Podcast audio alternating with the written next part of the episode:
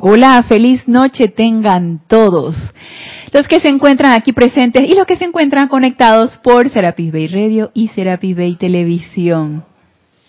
Bienvenidos a este nuestro espacio Renacimiento Espiritual. Eh, que se transmite todos los lunes a las 19.30 horas, hora de Panamá. Yo soy Ana Julia Morales y la presencia Yo Soy, anclada en mi corazón, reconoce, saluda y bendice a la gloriosa y victoriosa presencia Yo Soy anclada en los corazones de todos y cada uno de ustedes. Yo soy aceptando igualmente. Recuerden la clase en este día, hoy lunes 12 de febrero, es en vivo. Pueden participar con sus preguntas o comentarios si lo tienen a bien. Hay dos chats habilitados para esto. Gracias, Mario, por tu amoroso servicio. Perdón, es un solo chat, es solamente Skype. Y Mario está aquí pendiente del el chat por si quieren comentar algo con respecto al tema que vamos a tratar el día de hoy. Y si no, escríbanme, Ana Julia, todo en minúscula y pegado arroba serapisbay.com. Para mí siempre es un placer servirles. Y nosotros comentando acá fuera del aire, con respecto a la, al Serapis Movie del día de ayer, What, what the Health. Y la verdad es que, bueno, mm, esto ha ido teniendo su difusión, pero ya de hace un tiempo para atrás. Yo tenía, perdón, cierto conocimiento con respecto a toda esta, todo este método de procesamiento de alimentos y todo esto, porque o te dicen, o te informas, o te pasan algún video, te pasan algún forward y todo esto. A veces uno pone en duda si es algo, algo de tipo amarillista, entonces ya se empieza uno como a informar y no es eso realmente lo que a mí me, motivó para que yo dejara de comer carne y, ya yo tengo 14 años que yo no ingiero ningún tipo de alimentos cárnicos. Bueno, hubo un tiempo en que eh, de vez en cuando comía pescado, atún y, pescado. Si vamos de, repente a un restaurante y te invitaban a un restaurante y no había que una opción, me ibas a hacer tú y ay no, yo no voy a comer no, yo no como, yo ahora yo no como pues, porque no hay una opción que yo pueda comer, entonces agarras y bueno, pegas tu pescado. Y en esas situaciones no es porque comprar en mi casa el pescado, sino porque en situaciones como estas uno cede, ¿no? Uno tiene también que ser flexible, no puede estar de que, oh". ¿qué pasa cuando uno eres flexible? Te quiebras. Entonces, eh, hace muchísimo tiempo pues yo tomé la decisión sin sufrimiento, sin represión, sin restricción. Y le comentaba a Génesis que de hace un año para acá lo que sí me costó dejar fue lo que era el queso y, los lácteos, porque a mí me gustaba ingerir leche y derivados lácteos. Entonces ya fue como una situación así de que ya después de enterarme cómo sufrían los, las vacas cuando se les extraía todo el, la leche y siempre mantenerlas en un estado de lactación, inyectándole hormonas y todo esto para que ellas estuvieran siempre llenándose las ubres para poder producir la leche, en totalmente antinatural eh, y sobre todo el sufrimiento. Eso fue lo que a mí me tocó y yo dije, tú sabes que yo no tengo por qué estar ingiriendo sufrimiento. Yo no tengo por qué ingerir sufrimiento. Basta ya con este sufrimiento, ya, ya uno al sufrimiento le puede decir basta. Entonces, eh, sí, eh, le comentaba que a Génesis fuera el micrófono que, bueno, que voluntariamente mi hija y yo decidimos no comprar nada, nada, nada, ni siquiera derivados lácteos de nada. Y yo no les voy a negar si de repente hay, voy al supermercado y hay unas empanaditas que venden congeladas de queso, yo agarro y me compro mi empanada y me hago mi empanada de queso porque se me antojó. No dice que ahora voy a entrar en ese conflicto y en ese sufrimiento. No, yo quiero, pero no debo, porque por favor, no. Hay que tener cierto discernimiento en esto. No es a de represión, ni de restricción, ni de voluntad humana. Recuerdo muchas veces, como nos decía eh, Jorge Carrizo, nuestro antiguo director del, de aquí del Serapis, eh, que él como dejó la carne en palito que le era muy afecto a comer carne en palito. Y aquí hay una, una carne que venden aquí cuando uno va a ciertos eventos y eso, y ponen una parrillita y ponen trocitos de carne en un trincho, en, un, en un palito. Entonces le ponen una salsita, una barbacoa, una cuestión así. Y hay mucha gente le, le encanta. A mí de chiquita creo que me gustó, pero como yo detestaba la carne dura, y a mí no me gustaba la carne dura, y la carne en palito es una carne dura, entonces yo solamente una vez la comí y no la quise más. El sabor estaba muy bueno, pero la carne estaba dura y eso me dolía masticarlo. Yo no, no, no yo no quiero esa carne. Pero recuerdo que nos decía ahora que le encantaba la carne en palito. Entonces, que él voluntariamente él quería dejar de comer carne, pero su instinto le decía que él quería comer su carne en palito. Y él nos contaba cómo fue ese proceso, ¿no? Y que él agarraba y compraba su carne en palito y él hacía su invocación, magna presencia yo soy, saca de mí este deseo de comer carne en palito. Acto seguido se comía su carne. Otra vez iba y él se le antojaba su carne en palito y agarraba, compraba su carne en palito, magna presencia yo soy, saca de mí este deseo de comer carne en palito. Y más o menos era el, la invocación que hacía, a lo mejor él decía otras cosas, ¿no? lo que recuerdo era esto. Acto seguido se comía su carne en palito. Hasta que llega un momento en que llega y venden la carne en palito y él la mira y dice, Ay, la verdad es que no tengo ganas de comer carne en palito. Sin sufrimiento, sin represión, sin restricciones, sin esa pugna interna, sin no, no, no. Es que tiene que ser así, por pura convicción, porque uno cree en eso, porque te sale del alma, porque tú, tú, tú ah, llegas a la, a la convicción, como decía Mario, dice que es que ya después de ayer ya yo no podré comer nada, ni pollo, ni pescado, ni carne, ni nada. ¿Y ahora qué voy a comer? Le digo, bueno, tranquilo, que hay otras opciones. Que yo hace mucho tiempo les comentaba que, cuando mí, por ejemplo, en el trabajo me preguntaban eh, que si yo era vegetariana, ¿qué era lo que yo comía? Entonces, bueno, ¿qué es lo que tú comes? Bueno, todo, todo, todo lo demás que no sea carne. Hay una gran variedad de cosas, hay una gran variedad de cosas que uno come que no sea carne. Entonces siempre viene la burla, la, la, la, cuestión, porque siempre lo que la persona no comprende, se, tiendes a burlarte, a, a, mufarte de eso. Entonces, eh, yo prefería no estar hablando de esas cosas, pero si había alguna algún evento, algún brindis o algo y había algo y que jamón, siempre ni que jamón, queso, quién sabe qué, y en los brindis y quién sabe qué, y yo nada de eso comía. Entonces, ¿y no vas a comer? No, yo no como eso. Entonces ahí es donde viene la, la develación de que soy vegetariana y que no como carne. Entonces, el, el, el ser humano al no comprender esto, pues entonces quieren quieren convencerte de qué absurdo es de que tú no quieras ingerir productos cárnicos. Pero bueno, eso es parte de, eso es parte del estado de conciencia de la humanidad y son estados de conciencia. Entonces, eh, esto no es así a punta de restricción, no se vale así.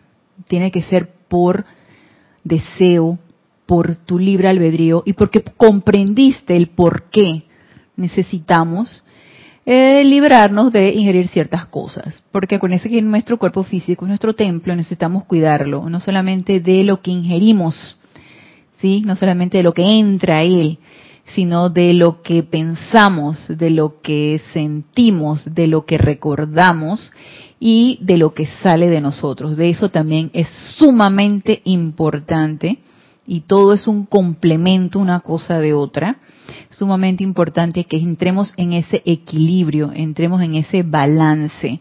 No es nada más que me voy a llenar la boca diciendo que yo no como carne, pero entonces estoy con unos pensamientos aterradores y unos sentimientos de, envidia y de odio y de, o sea no se vale o sea es todo completo es todo el paquete completo entonces el, el, es totalmente ilustrativo de que se lleve a la pantalla y de que personas se ocupen de divulgar esto, porque son cosas que uno ignora, son cosas que uno no, no, no tiene conocimiento.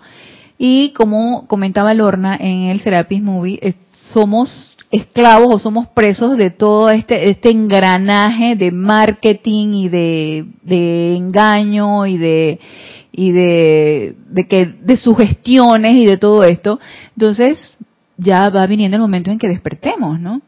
En que despertemos. Sí, Génesis. Eh, con relación al tema este del marketing, em, neuromarketing, hay eso se le llama neurociencias, de que hay neuroriquezas, neuroeducación, neurooratoria, ahora todo es neuro. Ok. Eh, y, y en neuromarketing eh, te recomiendan que le vendas a la mente reptil, que es como a la que no piensa. Eh, la mente reptil, le llaman, mente reptil, wow. no, no, no recuerdo bien cómo se clasifica la parte del subconsciente, pero lo tienen, la, la parte del reptil, es, esa no razona, es como, como que por, por impulso y por emociones. Dice, no le vendas a la mm. gente, véndele a la mente. Esos son los, los, famosos eh, eh, eslogans de un... Bueno, yo lo sé porque yo sigo en lo personal, a mí me gusta a un, un, un seminarista que, que enseña este esto, pero realmente yo no lo veo tan malo, pero ¿por qué no, no aplican el neuromarketing? Para programar a la gente en cosas positivas. Mm. Es como el ejemplo del bisturí que una vez me explicaste, que, que tú lo puedes usar para hacer daño o para, para operar y sanar. Así eh, es. Así, yo veo el, neuromarketing, que sí es bueno, pero, o sea, no es tan malo, pero es como lo utilizas, porque eh, debemos usarlo para cosas positivas. Claro. Como puede ser venderle a la gente la idea de comer saludable. Así es, de que cuide su cuerpo físico, de que, de que no tenemos por qué, por qué aceptar mansamente de que tienes una apariencia de enfermedad y tú, ay, sí, tengo una apariencia de enfermedad y mansamente aceptas eso y, y ya te sientes totalmente destruido porque tienes una apariencia de enfermedad. En lugar de decir, no, no, no aceptemos esto. Mejor eh, reprogramémonos de que somos saludables, de que nuestra condición natural es ser perfectamente saludable. Entonces, ¿por qué no esa, esa reprogramación y resetear el, el disco duro y reprogramarnos así? Pero es que es parte de la matriz. El gobierno, el gobierno debería usar neuromarketing para reprogramar de manera positiva a todos sus pobladores. Así es, pero no, es parte de la matriz. Todo confabula para que nadie se despierte y todos estemos en ese en, en esa dormición que si los que los que vieron Matrix, los que se acuerdan, la, creo que la, la número uno es donde aparece que están aquellas incubadoras inmensas donde la gente está dormida conectada con una cuestión y está sumergida como en una como en un líquido así, que tipo, como si fuera líquido amniótico, así una cosa babosa, así que está sumergida en eso y la gente está totalmente dormida, conectada, alimentada en estas, estas grandes incubadoras, en un estado de dormición total y solamente el que se despertaba era el que iba por un, una, como especie de un basurero, ¿no? Era el que se desconectaba y eran los pocos. Entonces, todo confabula para que estés así, en esa incubadora dormido, que te estén alimentando, que, que, nadie haga olas, que te, estés dependiente completamente de lo que te están dando. Te estén alimentando, te estén eh, programando, te estén haciendo pensar y sentir como ellos quieren que tú pienses y sientas. Entonces, todo está, todo este engranaje está diseñado para eso. Este es el tremendo mundo de Rex Mundi, ¿no? Para que todo mundo vaya cual ovejitas eh, detrás de el, sistema y, mansamente tú aceptes todo lo que te están diciendo. Entonces, piensas diferente, estás loco, estás mal. Y entonces todo se empieza a ir contra ti, porque eres la mosca en el vaso de leche. Entonces, no es así. Y nos dicen, por ejemplo, los maestros ascendidos, que eh, nos tenemos que parar, firmes e inexorables ante este tipo de sugestiones. Necesitamos pararnos firmes e inexorables ante cualquier sugestión externa. Y todo lo que va a despertar, el que nosotros nos despertemos y estemos en contra de el establishment, que estemos en contra de el sistema, eso va a generar olas y se va a venir contra nosotros, sin embargo no estamos solos no estamos solos, siempre estamos siendo asistidos por la presencia yo soy. Y es importante que no nos sintamos solos y pidamos ayuda cuando sea necesario. Y no sé si recuerdan en el discurso del, del portentoso señor Armonía que iniciamos en la clase pasada, en donde él nos decía que para sostener ese estado de armonía es importante que nos conectemos con esa presencia yo soy, que quitemos nuestra atención de lo humano, quitemos nuestra atención de lo corporal, quitemos nuestra atención de todo lo físico, que empecemos a pensar y a sentir diferente, a amar esa luz en tu hermano, a ver el bien en la aparente eh, situación que no te agrada y una vez nosotros pensando y sintiendo de esa manera y por supuesto que invocando nuestra presencia yo soy y pidiendo asistencia a la presencia yo soy, las cosas van a cambiar. Y aquí en la voz del yo soy, el volumen 4, donde iniciamos el discurso del Señor Armonía, el Dios de la Armonía, en donde aparte, ¿se acuerdan que él nos decía? Que necesitaba haber una Trinidad en acción.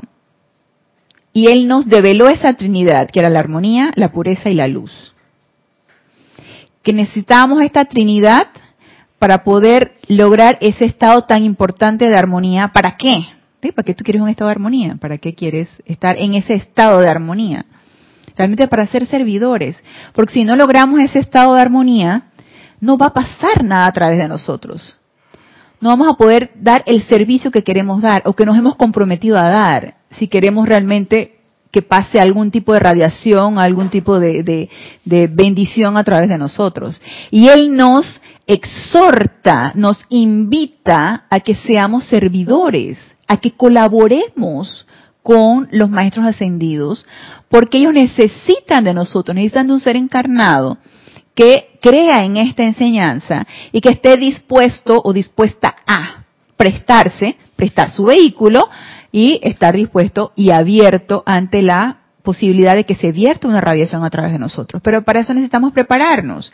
Y una de las cosas que nos decía es que necesitamos estar preparados en que nuestra atención esté directamente puesta en la presencia de yo soy y empecemos a quitar esa atención en todo lo externo, en todo lo humano, en todo lo corporal.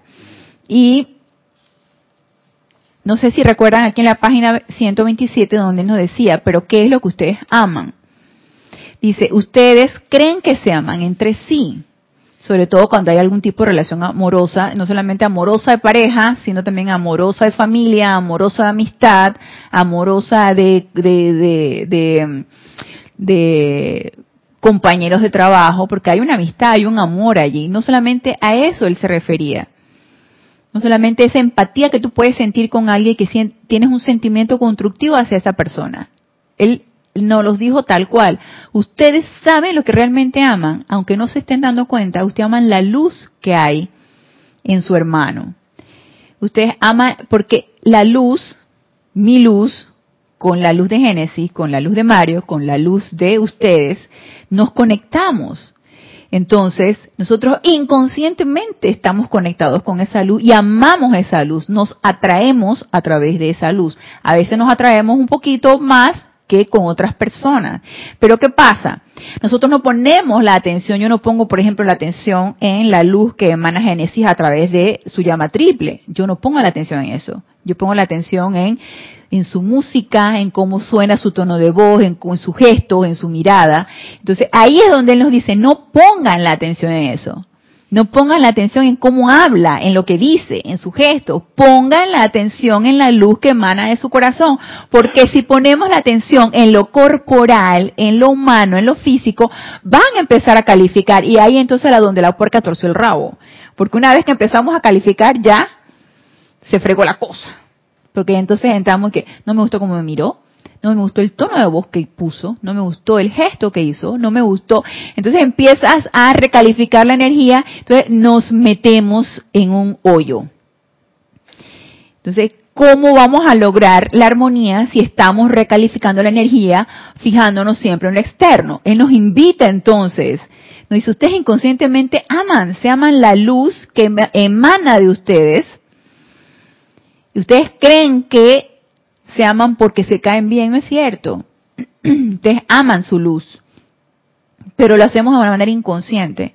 ¿Qué tal si entonces lo empezamos a hacer conscientemente?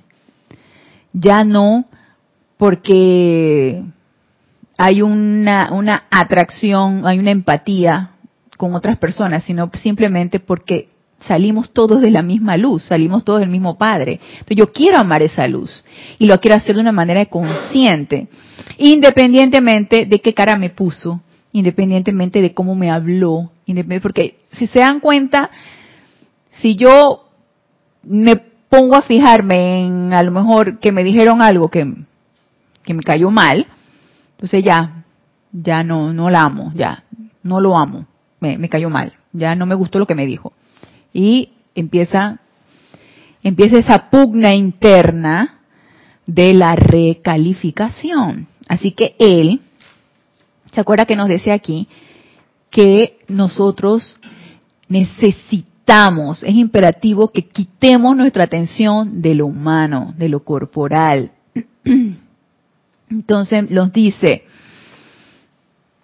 recuerden, aquí en la página 128, recuerden que de ahora en adelante ustedes habrán de amar la luz dentro del individuo conscientemente empecemos a amar la luz dentro del individuo, del que sea.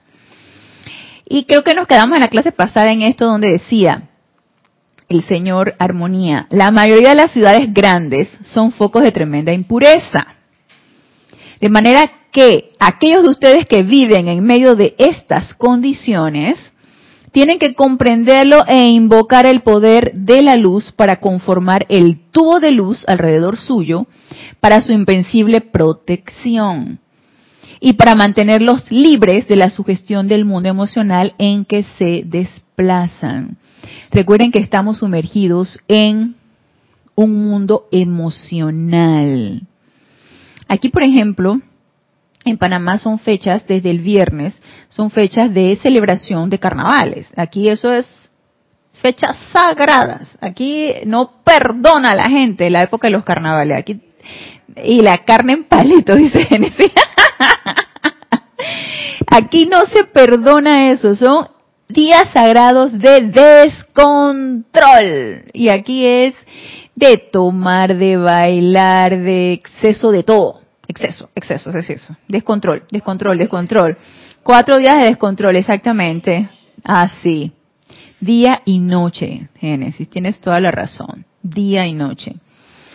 Entonces, obviamente, eso es un mar emocional que genera un vórtice ahí. Un mar de emociones. Es un vórtice de emociones allí. Entonces nosotros que no nos interesa eso, y si les interesa, bueno, está bien que les interese, no hay problema. Carnavalén, vayan a su carnaval. Acuérdense que aquí no es algo de restricción, no es algo a punta de fuerza de voluntad, ni, ni, ni, ni que no tienes que hacer esto, ni debes hacer esto. Aquí es, esto es voluntario. Ah, ¿no te interesa? Bueno, entonces, eh, si no te interesa y estás mirando los toros desde la barrera, ¿Qué tal si nos ponemos a trabajar y en nuestras meditaciones de todas las mañanas pues empezamos a enviar unas llamaradas ahí de foco violeta en los lugares donde nosotros sabemos que hay tanto descontrol y que el mar de emociones está al tope porque la gente está eufórica, la gente está descontrolada y de eso se trata, del descontrol, ¿no? Sí.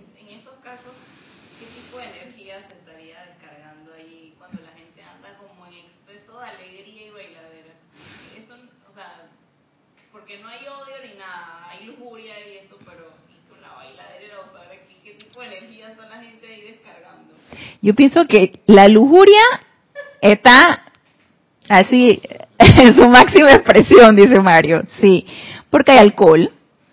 Yo no sé si hay droga, pero me imagino que también debe haber. Entonces hay alcohol, hay droga. Eh, yo me imagino que donde hay exceso de alcohol también debe haber peleas. Yo me imagino que sí, debe haber peleas y muchas riñas. Entonces, eh, ¿tú, no has, tú no has escuchado el chiste donde dice que, que que te pelees con tu novia, que antes de ir para carnavales, para después de los carnavales, entonces ni te reconcilias con ella porque en carnaval todo se vale y, lo que lo que sucede en el carnaval se quedó en el carnaval. Entonces, porque qué pasó? Si te vas con tu novia te vas a ir a pelear con ella, porque ahí o te vas con tu novio te vas a ir a pelear con él, porque ahí bajo los efectos de alcohol todo puede suceder. Entonces sí siento que también hay mucho mucho descontrol en cuanto a las emociones de de, de ira, de pelea, de, de riñas entre, entre las parejas y entre las amistades también. Entonces, todo esto es un vórtice de un mar de emociones ahí que se va generando. Ah, no, sí. A todo esto, fíjate que yo no me acordaba, no sé si en algún momento lo supe, yo creo que sí lo supe, pero ya ni me acordaba, porque mi hija, que este, eh, estaban, estaba ya conversando con un, un, un, inversor extranjero. Él es un hindú que nació en Estados Unidos y está muy al estilo norteamericano y viene vino acá a Panamá a invertir en empresas y entonces eh, ella y su socio lo conocieron y él le llamaba mucho la atención qué eran los carnavales, qué eran los carnavales, que ellos le explicaran, mi hija con su socio, qué eran los carnavales. Entonces ella empieza a explicarle, ella me empieza a decir lo que le dijo a él y si te pones a ver, es muy tonto. es muy tonto lo que sucede. Me dice, le dice ella, así resumidamente, como es aquí en Panamá, le dice ella, se escogen dos reinas, ambas reinas nunca se ven porque una es de una calle y la otra es de la otra, ambas tienen un grupo que bailan cuando ellas salen y las personas, este, durante el día van y bailan con una, aquí se llama tuna, hace la comparsa, el grupito de las personas que bailan con una reina, bailan con una tuna, se mojan, este, toman, y le dice que este, esta persona, este hindú norteamericano le decía que, ajá, ok. Entonces, este, empiezan a, cantar y a, a vitorear, eh, eh, el, ¿cómo se llama? el, lo que lo que tienes en contra de la otra persona, empiezas a denigrar a la otra reina, porque son enemigas aparentemente, creo, son como enemigas, entonces empiezas a denigrar a la otra persona porque le, le sabes algo, pues, o se empiezan a investigar cosas que hubieron hecho que, que utilizan en contra de esa persona. Entonces le empiezan a cantar, a burlarse, a denigrarla a la otra reina, hasta que llega todo esto sucede viernes, al viernes es la coronación, la coronan y todavía pasea y, con sus vestidos de lujo y todo esto, eso sucede los viernes. Luego viene el sábado, eh, mojadera y baile y tomadera en la mañana y en la noche sigue la mojadera, el baile, la tomadera. Viene eh, el domingo, la misma cosa. Viene el lunes el carnaval, lo mismo. Creo que el martes, este, es como que ya prácticamente la finalización, creo que para que el miércoles lo, le llaman lo que el topón, que se topan las dos reinas que nunca se habían visto, o sea, que no se habían topado en ese pueblito que es como de, en, donde sucede eso, que es un pueblito como de, no sé, cuántos metros a la redonda será eh, eh, las tablas, no tengo idea, pero es una cuestión chiquitita, y ellas en todo ese tiempo no se habían visto, y el miércoles eh, creo que ellas se topan y se empiezan a insultar. Entonces, eh, esta persona anonadada le dice, esos son los carnavales. en serio, eso hacen. Y mi hija le dice, sí, esos son los carnavales. Entonces ahí se termina todo para que luego la gente se va el miércoles de ceniza a la iglesia a pedir perdón por todo lo que hizo en los carnavales y este y a ponerse la ceniza, la ponerse la cruz aquí en la frente. Entonces, cuando ella me lo describe así, yo dije, cosa tan insulsa.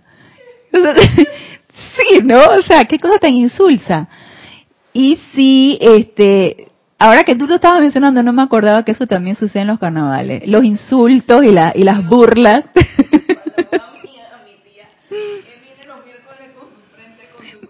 Así. Eso sucede en los carnavales. Entonces, si uno estaba viendo los toros de la barrera y tú sabes que eso está sucediendo, pues ahí enviémosle ya la llama violeta y transmutando todo ese tipo de situaciones, ¿no? Para, no sé, una, es una asistencia que podemos nosotros dar para que se transmute toda esa energía discordante, porque eso va toda la efluvia. Y también para darle una asistencia a todas estas personas que todavía están con el estado de conciencia de, sus carnavales, ¿no? Están disfrutándolo y, y disfrutándolo a su manera, ¿no? Entonces, eh, lo que nos dice aquí el, amado Señor Armonía es que, bueno, nos englobamos en nuestro tubo de luz para autoprotegernos y estar sosteniendo constantemente ese tubo de luz de toda esta fluvia, de toda esta fluvia de este de sentimientos y de emociones por las cuales puede ser uno permeado, porque recuerdan lo que dice aquí, amados míos, ustedes pueden pasar al lado de un individuo en la calle, tocar su mundo emocional y asumir los sentimientos de él pensando que son suyos. Uno puede quedar permeado totalmente con los sentimientos destructivos de la otra persona por estar en ese estado de dormición y no darnos cuenta que nos hemos sugestionado con un estado emocional que no es de nosotros, pero nos dejamos permear y lo adoptamos como nuestro. Entonces, algo quería leerles porque pienso que él hace, él hace mm, alusión a esto y probablemente esto era un estado de conciencia en aquella, en aquella época. No estoy hablando de un estado de conciencia del ser de luz, por favor, no, es un estado de conciencia de la gente de los años treinta y tantos, ¿sí? y todavía lo sigue habiendo, todavía eso es actual. Acuérdense que esta enseñanza es totalmente atemporal. Mira lo que nos dice aquí. Señoras casadas y señores casados, si desean evitarse un gran peligro, por ninguna razón vayan a algún sitio solos con alguien que no sea su cónyuge. Ninguna mujer casada tiene derecho a ir sola con un hombre que está casado. O sea, cero infidelidad, pues. Ningún hombre casado tiene derecho a salir con una mujer que está casada y estar con ella, excepto para cuestiones de negocios, y entonces solo en presencia de otras personas. yo me cuando yo leí esto me puse a pensar, oh, qué estricto es el Señor Armonía. Yo me puse, wow. Hasta tú podrías decir, pero qué calificándolo, ¿no? Recalificando la energía que el maestro nos ha descargado. Mira tú cómo es la mente externa y lo arrogante que puede llegar a ser uno. ¿Qué, este, qué mojigato podría ser esto? O sea, hasta parece como un, una, un, un consejo que te pueda dar un, cura de una iglesia que se, que se cree santurrón yo, yo hasta lo pensé así, llama Violeta con eso porque estamos recalificando la descarga de un ser de luz. Y por algo nos lo está diciendo, pero uno es así, el ser humano es así. Y empieza a recalificar esto, ¿no? Entonces, dice, recuerden que las fuerzas de la acreción humana en las que ustedes se desenvuelven les dará toda índole de sugestiones. Entonces, tú te quedas pensando, te está diciendo, evita cualquier cosa que pueda suceder allí. Tú no sabes lo que puede suceder. Tú no sabes qué energía puede estar este, generando esta persona y te dejas tú permear por esa energía. Y no solamente hablando de lujuria, a lo mejor también hablando de otro tipo de, de, de, situaciones, que sería, que sería una crítica, por ejemplo.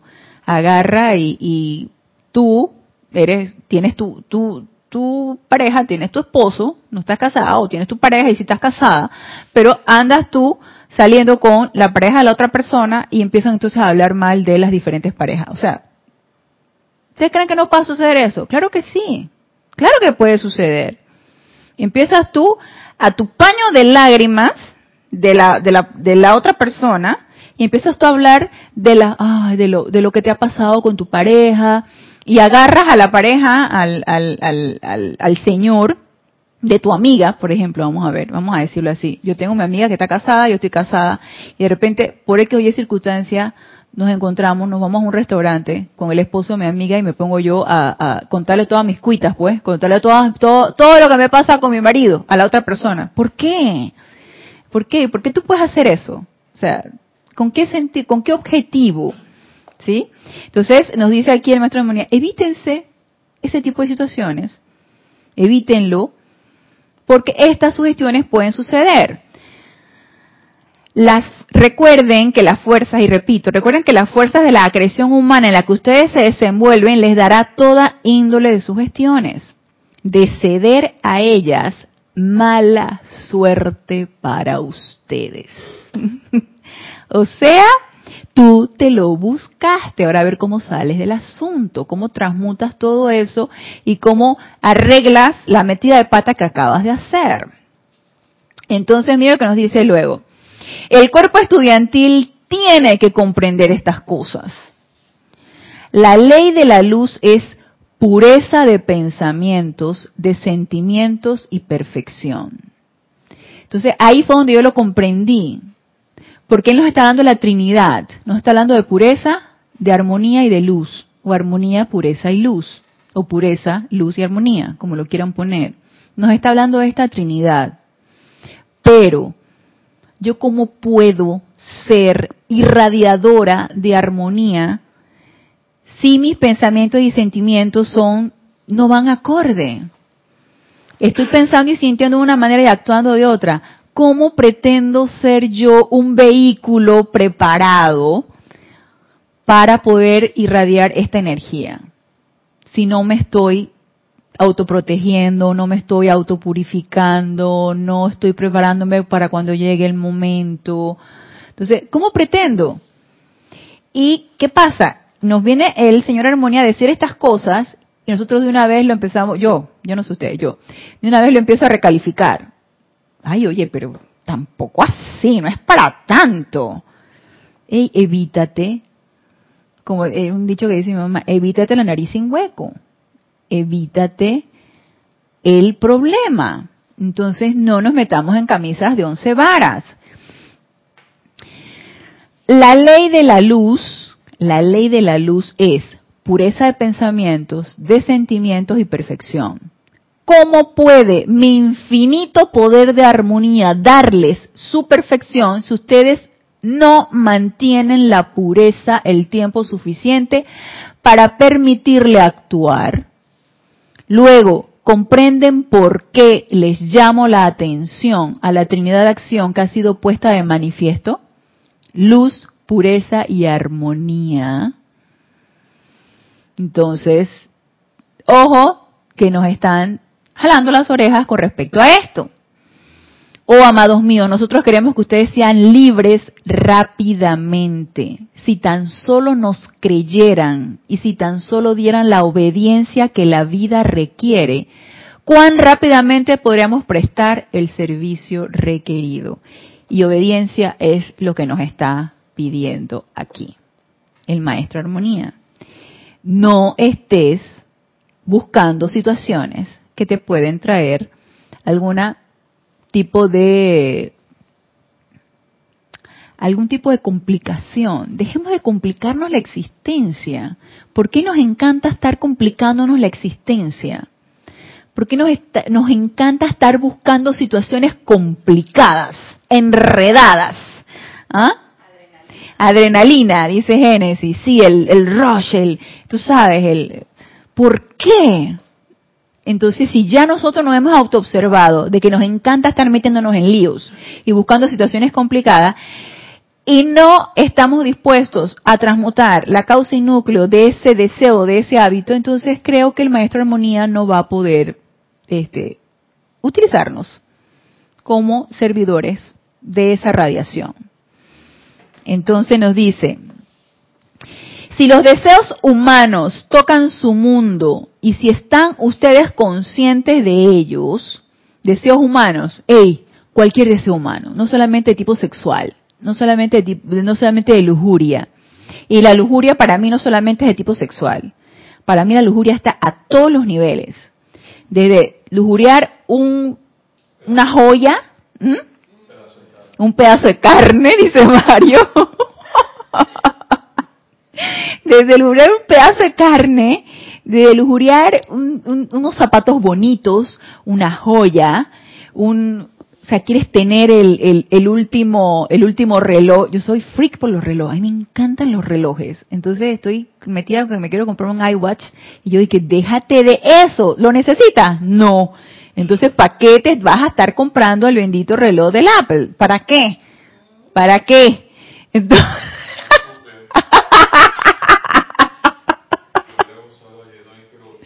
¿Verdad? ¿Tú también quieres uno, Mario? Yo también, yo hace rato y se lo vi a una colega y le vi y tenía con el, el cuestión este, el, la correa la tenía en rosadito y la tenía y el reloj se veía bien bonito y que yo quiero uno. y entonces empecé a buscar en la computadora cuáles son todas las, las bondades del reloj. Tú sabes, la autojustificación, ¿no? Para lujuriar el reloj y finalmente comprármelo. Pero no lo necesito, yo tengo uno ya. No solamente tengo uno, tengo varios, porque ya le digo que soy freak por los relojes. Entonces... ¿Verdad? En serio, viste, yo sé por qué lo necesito. Yo sé por qué lo necesito, Mario. Todo eso hace. Dios mío, todavía estoy atrasada en, en, en, debe ser la última generación del, del iWatch. Porque yo dije, hey, a ese punto llega nuestra lujuria. Entonces, una joya, de todo tipo. Entonces, ¿dónde, y si te pones, ¿dónde está mi atención? Está en lo que quiero tener. Que no lo necesito, pero lo quiero tener. Porque lo quiero obtener. Lo quiero que sea mío. Entonces, mientras estemos todavía en ese yo mi mío, dice el, maestro de armonía, yo entonces, ¿qué voy, a, qué, voy a descargar allí? Si todavía están ustedes en ese estado de conciencia, si todavía están con la atención puesta en lo que quieren tener, en lo que es para ustedes, para, para mí, para mi propia satisfacción. Deseos, deseos, son deseos. Entonces nos dice, si los deseos humanos tocan su mundo y si están ustedes conscientes, creo que a estas alturas muchos de nosotros estamos conscientes de nuestros deseos, que muchas veces son caprichos, cosas banales, y si están ustedes conscientes de ellos, invoquen la presencia al instante para sacar tales sentimientos y reemplazarlos con la pureza y perfección de los maestros ascendidos. Y de deseo puede ser el cigarrillo, puede ser cualquier droga, puede ser yo y yo les confieso, yo después de la operación que me hice, los dolores musculares que tenía eran tales que yo me hice adicta a los relajantes musculares. Entonces yo no podía dormir sin mis relajantes musculares. Yo, tras el relajante muscular y me levantaba como nueva. Y yo llegué a un punto y dije, ¿y qué te pasa? Sí, ¿qué te pasa? Me he sugestionado que sin, sin el relajante muscular, yo este, no puedo dormir. Y me levanto dolorida entonces si no tomo relajante muscular. ¿Por qué? ¿Por qué mejor no vas y te haces tu meditación, te relajas, invocas a esa presencia yo soy, visualizas esa, esa luz sanadora del yo soy en todas las áreas donde lo requerimos y así fuera relajante muscular? Entonces, sugestiones, sugestiones y que uno se abre a esas posibilidades. Entonces, sacar sentimientos y reemplazarlos por la pureza y perfección de los maestros ascendidos. No tendrán la más mínima dificultad para controlar sus sentimientos. Y si tengo dificultad entonces para controlar mis sentimientos, ¿qué pasó allí? Probablemente no he aceptado la radiación que he invocado. Porque si yo invoco, magna presencia de yo soy, saca de mí este deseo por, pónganle ustedes el título que quieran, este deseo por tener bienes materiales, este deseo por eh, comer carne, este deseo por fumarme un cigarrillo, este deseo por... Y sigo sintiendo esa ansiedad, entonces probablemente no he aceptado la radiación de regreso. No he aceptado lo que se me ha, descargado, que, se, que definitivamente si he invocado se me ha descargado pero no ha habido aceptación por mi parte. ¿Y qué pasa si sucede eso? Nada, pues sigo invocando hasta que yo misma esté dispuesta a aceptar esa radiación. Entonces ahí va a suceder lo que dice aquí el maestro Armonía. No tendrán la más mínima dificultad. No va a haber pugna, no va a haber sufrimiento, no va a haber... Va a fluir todo y surgir todo de lo más natural. Dice, no tendrán la más mínima dificultad para controlar sus sentimientos en ese respecto. Si tan solo hacen estas cosas sencillas, pero es menester que no esperen hasta que el momentum eche a andar porque de así hacerlo tendrán que luchar para controlarlo. Estén alertas, oh amados míos, estén muy alertas. O sea, que una vez que se ha instalado en mí la obsesión, o la adicción, o la, no sé cómo llamarlo, el, el, el, el, hábito, una vez que se ha instalado en mí eso, ya va a ser más difícil entonces sacarlo. Mejor detectarlo antes, pero para eso ¿qué es necesario estar despiertos, alerta, alerta mental. Mm, está sucediendo esto, me está dando las ganas de esto, llama Violeta o Magna Presencia Yo Soy, saca de mí este deseo, hago mi invocación y lo haré cuantas veces sea necesario, hasta que todo fluya de una manera natural, sin sufrimiento, sin angustia, sin zozobra, de una manera natural. Entonces nos dice, ¿Ustedes creen que solo una pequeña asociación por aquí y otra por allá, o eso no puede dañar a nadie? ¿Qué saben ustedes acerca de las fuerzas invisibles que están interactuando sobre ustedes, llevándolos a hacer la cuestión, la cuestión la que sea? ¿Ustedes creen que o oh, no puede haber nada de malo en eso, o que todo saldrá bien, pero esas fuerzas destructivas no hacen más que empujarlos hacia el borde cada vez más hasta que llegue el día en que es muy tarde. Y no se crean, a veces uno sabe que uno se deja llevar. Uno se deja llevar por la sugestión, te deja llevar, sobre todo, vamos a, vamos a poner un ejemplo bien tangible, una sugestión de enfermedad. Uno se deja llevar por esa sugestión. Como, por ejemplo, que decía Mario ayer en el Serapis Movie. dejarte llevar por la sugestión de que vas a tener la presión alta. Ah, sí, entonces vas a tener la presión alta, te dejaste llevar por esa sugestión, pones tu atención en la presión alta, sufres porque te sientes ya con la presión alta y empiezas a sentir todos los síntomas de presión alta, dolor de cabeza, te suman los oídos, este, te empiezas a sentir mal, empiezas a sentirse mal el cuerpo. Entonces, le diste cuerpo a eso. Te dejaste permear por esa sugestión. Incrementaste el momentum de la sugestión. No estuviste, o sí estuviste alerta, pero optaste por creer en eso y nosotros que ya llevamos cierto diría yo cierta cierto eh, etapa como de, despertar un poquito nosotros sabemos cuando es una sugestión y nosotros sabemos que tenemos el poder de echar a un lado esa sugestión pero requiere esfuerzo. Requiere esfuerzo de autocontrol, requiere esfuerzo de invocación, requiere esfuerzo de meditación, requiere esfuerzo de respiración rítmica, requiere esfuerzo y optamos mejor por aceptarlo. Es más cómodo y nos vamos por el lado cómodo. La sugestión de la escasez también. La sugestión de que la situación hay crisis, la sugestión de que, fíjense, cuando el maestro Armonía dio esta, esta, este discurso, que esto fue en 1931, yo me puse a buscar en el internet, más o menos, porque cuando ellos dieron la dispensación del yo soy, que fue por el finales de veintitantos, treinta y tantos, ellos este, estaban en las situaciones bien críticas a nivel mundial. Es más, en este año de 1939 se inicia la Segunda Guerra Mundial. Entonces, esas eran situaciones bien críticas. Y miren ustedes cómo los maestros pudieron descargar tanta enseñanza, tanto confort, tanta luz en situaciones tan críticas. Y yo me imagino que en Estados Unidos, aunque Estados Unidos al principio se mantuvo eh, al margen de toda esta situación, porque todo esto se generó en Europa, y Estados Unidos se mantuvo al margen y finalmente Estados Unidos entró a la, Segunda Guerra Mundial. Y este, eso fueron situaciones de mucha restricción, de, de, mucha, eh, de mucho caos y, y, de mucho miedo, me imagino que también. Entonces eran situaciones bien críticas, donde la economía me imagino que se fue al piso y así todo, todas las, había austeridad de todo tipo, ¿no?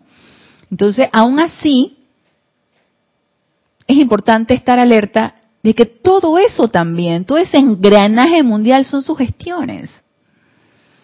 Cuando hubo lo de la sugestión esta, que por esto que se aplacó, y perdónenme si no es así, porque no, no, he, no he escuchado más de la, de la, de la pugna que tenían eh, este Donald Trump con el de, el, con el de Corea del Norte.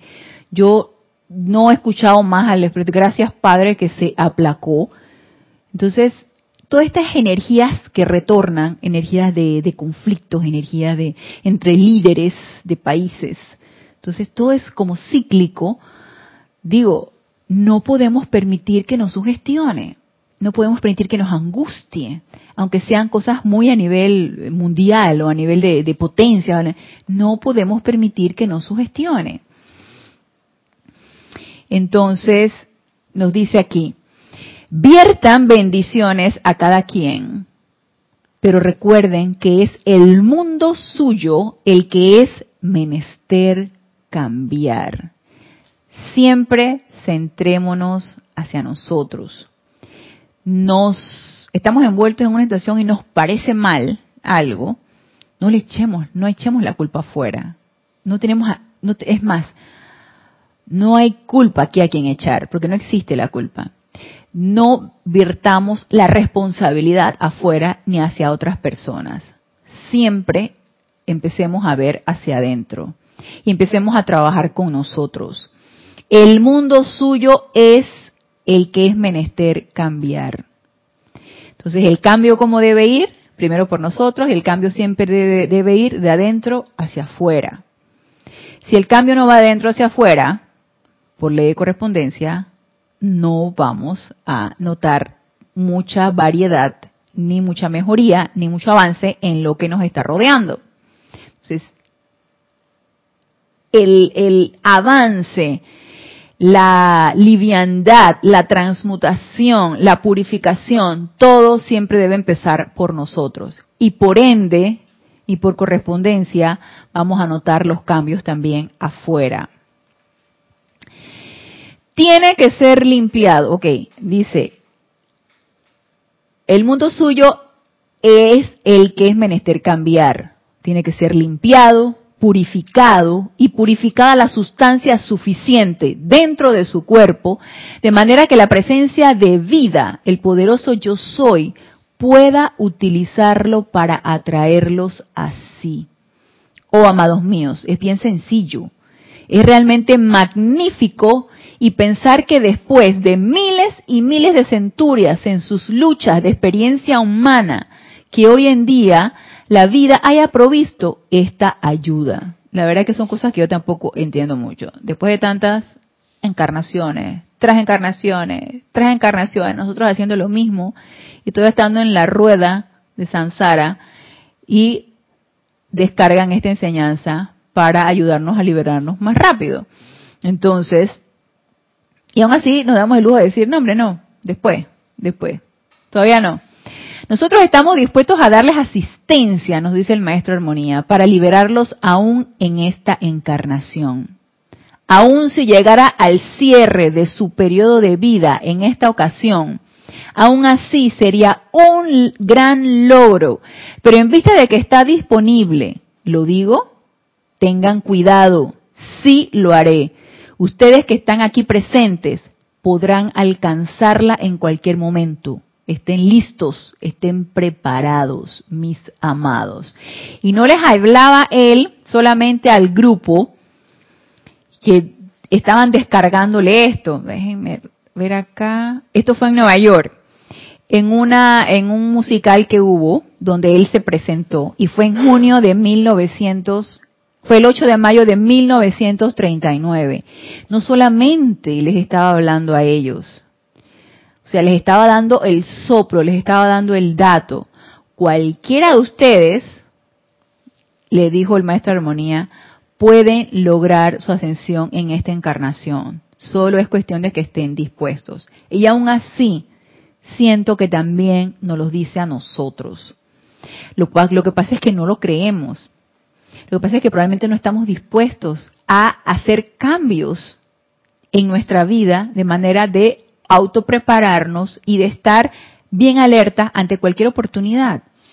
Y vuelvo y se los voy a repetir. Es realmente, vuelvo a repetir este mismo, este mismo párrafo, es realmente magnífico y pensar que después de miles y miles de centurias en sus luchas de experiencia humana, que hoy en día la vida haya provisto esta ayuda, o sea, esta dispensación. Nosotros estamos dispuestos a darles asistencia para liberarlos aún en esta encarnación. Y aquí empezó a darnos el dato. Ellos están dispuestos a darnos asistencia aún en esta encarnación. Y esto me recuerda mucho al discurso del gran director divino, que también él descargó mucho de su, de su, de su radiación y de sus discursos en esta dispensación, en la dispensación del yo soy. Y se asemeja mucho como nos habla el Señor Armonía. El gran director divino nos decía, o si ustedes estuvieran dispuestos, si ustedes supieran qué tan cerca ustedes están si ustedes nada más pudieran ver con la visión interna qué tan cerca ustedes pueden estar de su ascensión, no se desanimarían, no dejarían de sostener lo que ustedes están haciendo. Ustedes lo pueden hacer. Y él siempre era como, eh, así como que, sí, era como, como sí, como el entrenador que te dice, tú puedes, Génesis, dale, Génesis, que tú puedes, dale, dale. E, era siempre dándonos, echándonos porras, era siempre dándonos la, la, la el, como insuflándonos ese optimismo y ese entusiasmo que le soy honesta, muchas veces falta. Muchas veces, sobre todo cuando uno tiene ciertos obstáculos, cuando hay ciertos obstáculos y que tú dices, pero ¿por qué se presentan estos obstáculos? ¿Por qué este obstáculo llega a desanimarme realmente? llego yo a, pensar y llego incluso a dudar, ¿podré? ¿Realmente podré? ¿Podré sobrepasar este obstáculo? ¿Podré realmente avanzar en esta encarnación? ¿Podré lograr un avance con respecto a lo que logré en la encarnación pasada, que no sé qué habrá sido? Pero yo sí quisiera pensar que en esta encarnación he avanzado mucho más y que me queda muy poco por lograr la meta o por llegar a esa meta. Entonces, él aquí nos habla muy parecido como nos habla el gran director divino. Ustedes, nosotros estamos dispuestos a darles asistencia para liberarlos, aún en esta encarnación. Aún si llegara al cierre de su periodo de vida, en esta ocasión, aún así sería un gran logro. Y yo siento que cuando Él nos habla así, significa que algo bueno hemos hecho yo siento que sí. Aquí él, incluso nos dice, aun cuando, aun, aun cuando ustedes desencarnen mañana mismo, aun cuando, no sé, yo no lo voy a poner a ustedes, aun cuando yo, yo no voy a poner que ustedes desencarnen, no, aun cuando yo desencarne mañana mismo, aun cuando yo desencarne mañana mismo, he hecho un gran logro. Vamos a ponerlo así en primera persona yo he hecho un gran logro. Probablemente no alcance la ascensión, pero he, logrado algo bueno. He tenido un gran logro. Y nos lo está diciendo el maestro Armonía. Aunque termine mañana su encarnación, ustedes han hecho un gran logro. Pero en vista de que está disponible, y cuando él dice disponible, disponible qué? Disponible nuestra ascensión. Estamos nosotros en el camino, estamos en el sendero hacia eso. Aunque, dice, aún así sería un gran logro, pero en vista de que está disponible, y pone en punto suspensivo, lo digo, entonces tengan cuidado, sí lo haré. Ustedes que están aquí presentes podrán alcanzarla en cualquier momento. Se nos está, nos está develando una verdad podrán alcanzarla en cualquier momento. Estén listos, estén preparados, mis amados. Y luego nos dice, ¿qué sabe su lado humano acerca de lo que la presencia de vida puede hacer por ustedes en una hora que le den de intensa gratitud y devoción? Y esto nos pone a pensar, bueno, a mí me pone a pensar, a mí me pone a pensar, uno no sabe realmente cuánto te falta y a lo mejor nos angustiaría ponernos a pensar qué tanto me faltará para llegar a mi meta. Yo pienso que eso es lo menos importante. Aquí lo importante es sostener lo que nosotros estamos haciendo, no perder el entusiasmo, seguir autopurificándonos, tener nuestra atención puesta en esa presencia yo soy, estar alertas ante cualquier oportunidad y estar alertas en esa constante autoobservación para ir corrigiendo lo que nosotros sabemos que todavía nos falta corregir y sostenernos, sostenernos en eso.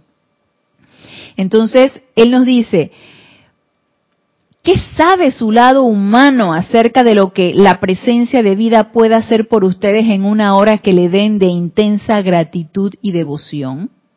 en cualquier momento de un llamado muy intenso de parte suya a la ley del perdón por todos los errores humanos y con algunos momentos de intensa vertida de amor divino y bendiciones para toda la humanidad y a toda cosa viviente, la presencia podría elevarlos así.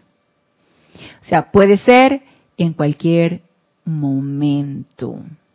Cuando no lo sé, no interesa. Lo importante es mantenernos, lo importante es sostener lo que estamos haciendo. Y todavía el discurso del señor Armonía continúa, pero ya se nos terminó la hora.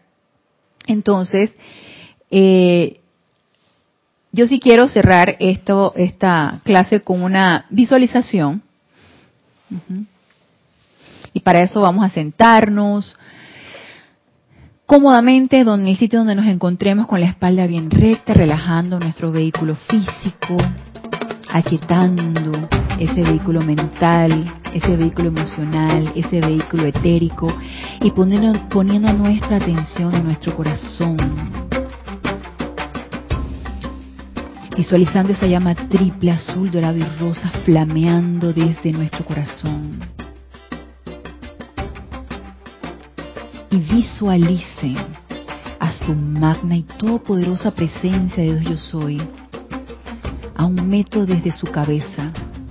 Visualícenla como un gran sol a un metro desde donde están ustedes, enviando rayos de luz que entran a través de su coronilla y se anclan en su corazón. Y esa luz se expande desde su corazón a todo su vehículo físico, a todo su vehículo etérico, a todo su vehículo mental y emocional. Y nos conformamos en un gran pilar de luz, de luz flameante, de luz purificadora, de luz armonizadora.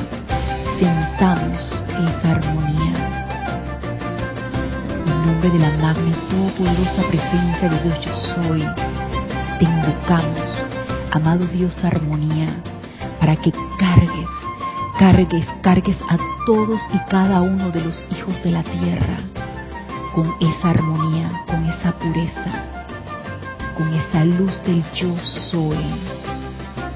De manera que cada pensamiento, cada sentimiento, cada palabra, cada acción sea solo la perfección del yo soy te damos las gracias, gracias, gracias por la descarga de tu luz.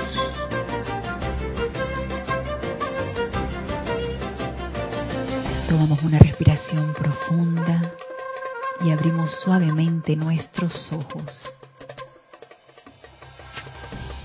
Y los espero el próximo lunes a las 19.30 horas hora de Panamá para ver si concluimos con este discurso del amado Dios armonía. Así que hasta el próximo lunes, que la presencia yo soy y que la armonía los impregne siempre, doquiera que se encuentren. Hasta el próximo lunes, mil bendiciones.